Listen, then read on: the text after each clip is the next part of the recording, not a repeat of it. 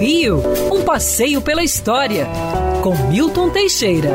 Amigo ouvinte, no dia 10 de fevereiro de 1965, a cidade acordava sobressaltada. O golpe militar tinha ocorrido há mais de um ano antes, mas ninguém esperava o que ia acontecer nesse dia. A maior companhia aérea do Brasil e uma das cinco maiores do planeta Terra foi proibida de funcionar a Paner. Para vocês terem uma ideia, remonta à década de 30, quando era um braço da americana Panam, comprada por brasileiros mudou de nome para Paner e se expandiu. Usava seus famosos quadrimotores Constellation, tinha linhas para os Estados Unidos, Europa, Ásia e África. Era a única companhia latino-americana que operava em todos os continentes.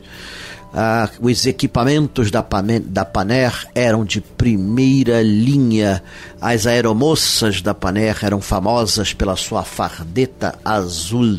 O serviço de bordo da Paner era conhecido como um dos melhores do mundo.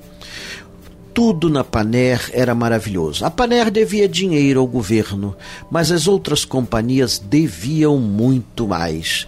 Então por que fechar a Paner de repente? Bom,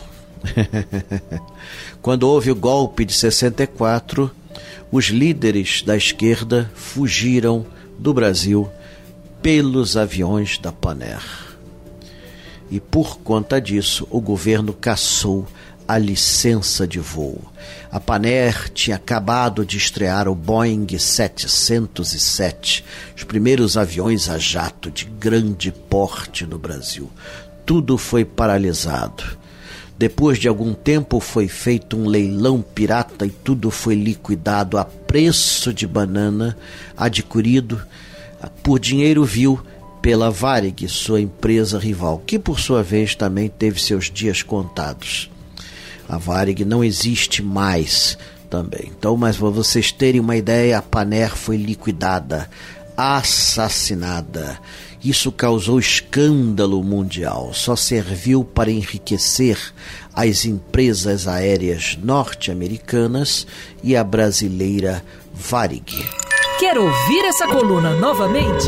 É só procurar nas plataformas de streaming de áudio. Conheça mais dos podcasts da Band News FM Rio.